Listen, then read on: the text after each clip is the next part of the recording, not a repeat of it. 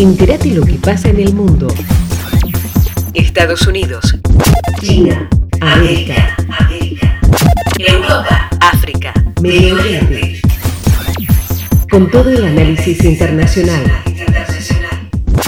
Podcast del Centro de Estudios de Política Internacional de la UBA.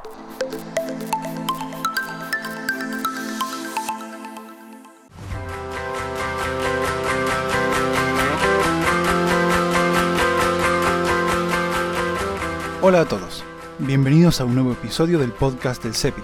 Soy Tomás Colavite, politólogo de la UBA y miembro del Observatorio de Política Internacional. Hoy vamos a hablar del Brexit. En las últimas semanas, las negociaciones entre la Unión Europea y el Reino Unido se han vuelto tensas nuevamente. Si bien a partir del 31 de enero del 2020 el Reino Unido abandonó formalmente la Unión Europea, participa todavía de la Unión Aduanera y del Mercado Común Europeo en el marco del periodo de transición previsto hasta el 31 de diciembre de este año.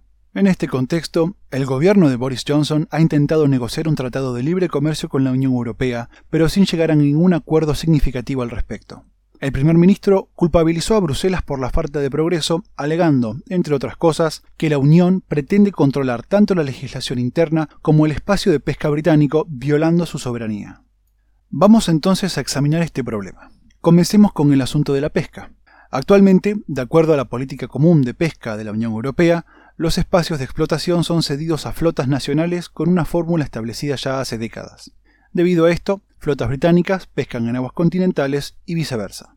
El planteo del gobierno es que el valor extraído de la zona económica exclusiva del Reino Unido es cinco veces del explotado por ellos en aguas europeas, por lo que propone disponer de esta dejando de lado los acuerdos con la Unión. A su vez, el Reino Unido quiere acceso a los mercados europeos para vender su pescado y, a cambio, los estados de la Unión piden acceso a pescar en aguas británicas, cosa que el gobierno de Johnson no quiere permitir. Todo esto, sumado a algunos desacuerdos sobre la implementación de subsidios, han llevado al estancamiento de las negociaciones en las últimas semanas. Por otro lado, hay una controversia legal que forma parte del enfrentamiento de Johnson con las autoridades europeas. Esta surge de la media sanción, por parte de la Cámara de los Comunes, de un nuevo proyecto de ley de mercado interno. Pero, ¿por qué es esto un problema? La promulgación de esta ley implicaría una posible violación del artículo 5, llamado de buena fe, del acuerdo de retirada firmado el año pasado y entrado en vigor en febrero de este año. Este supone que las partes tomarán las medidas necesarias para la adaptación y se abstendrán de toda medida que pueda poner en peligro los objetivos del tratado. El proyecto estipula que, de no llegar a un acuerdo con la Unión Europea, los ministros británicos tendrán poderes para deshacer reglas relacionadas al transporte de bienes a partir del 1 de enero del 2021 y a anular compromisos sobre subsidios a empresas. El texto indica expresamente que estos poderes se aplican incluso aunque sean incompatibles con el derecho internacional. Al mismo tiempo, el proyecto supone una infracción directa a lo acordado entre las partes en el protocolo para Irlanda e Irlanda del Norte. Por su parte, la Comisión Europea había sugerido al gobierno británico suprimir las partes problemáticas de esta legislación en septiembre. El 1 de octubre, considerando que no hubo cambios en el proyecto, la presidenta de la Comisión Europea, Ursula von der Leyen, anunció que la Comisión enviaría una advertencia formal al gobierno británico. A su vez, el primer ministro había confirmado que no buscarían una extensión del periodo de transición. De ser así, a partir del 1 de enero de 2021, el Reino Unido comerciará con la Unión Europea de acuerdo a las reglas de la Organización Internacional de Comercio.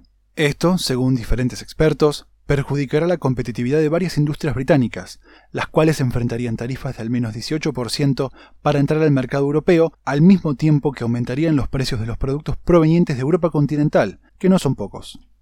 El 15 de octubre pasado, en una reunión de jefes de Estado y Gobierno en Bruselas, la Unión Europea concluyó que es necesario que el Reino Unido tome las medidas necesarias para poder llegar a un acuerdo. En las próximas semanas, en tanto, se espera que el negociador en jefe de la Unión, Michel Barnier, se reúna con las autoridades británicas para poder llegar a un acuerdo en sesiones intensivas. El camino de la disputa de legal es otro, aunque impredecible. La Unión Europea puede utilizar el sistema acordado de resolución de disputas para penalizar y multar al Reino Unido por el incumplimiento del tratado. El caso incluso podría ser presentado ante el Tribunal de Justicia de la Unión Europea, el organismo con potestad de interpretar el acuerdo firmado y su implementación. Dicho todo esto entonces, ¿qué sucederá en las próximas semanas? Realmente no lo sabemos. El tiempo y el rebrote del coronavirus en Europa no parecen ayudar a resolver estos problemas. Lo que es seguro es que con acuerdo o sin él, los británicos sentirán el impacto en su economía, por lo que el margen de maniobra de Boris Johnson es estrecho, sobre todo en un clima político tenso y agitado.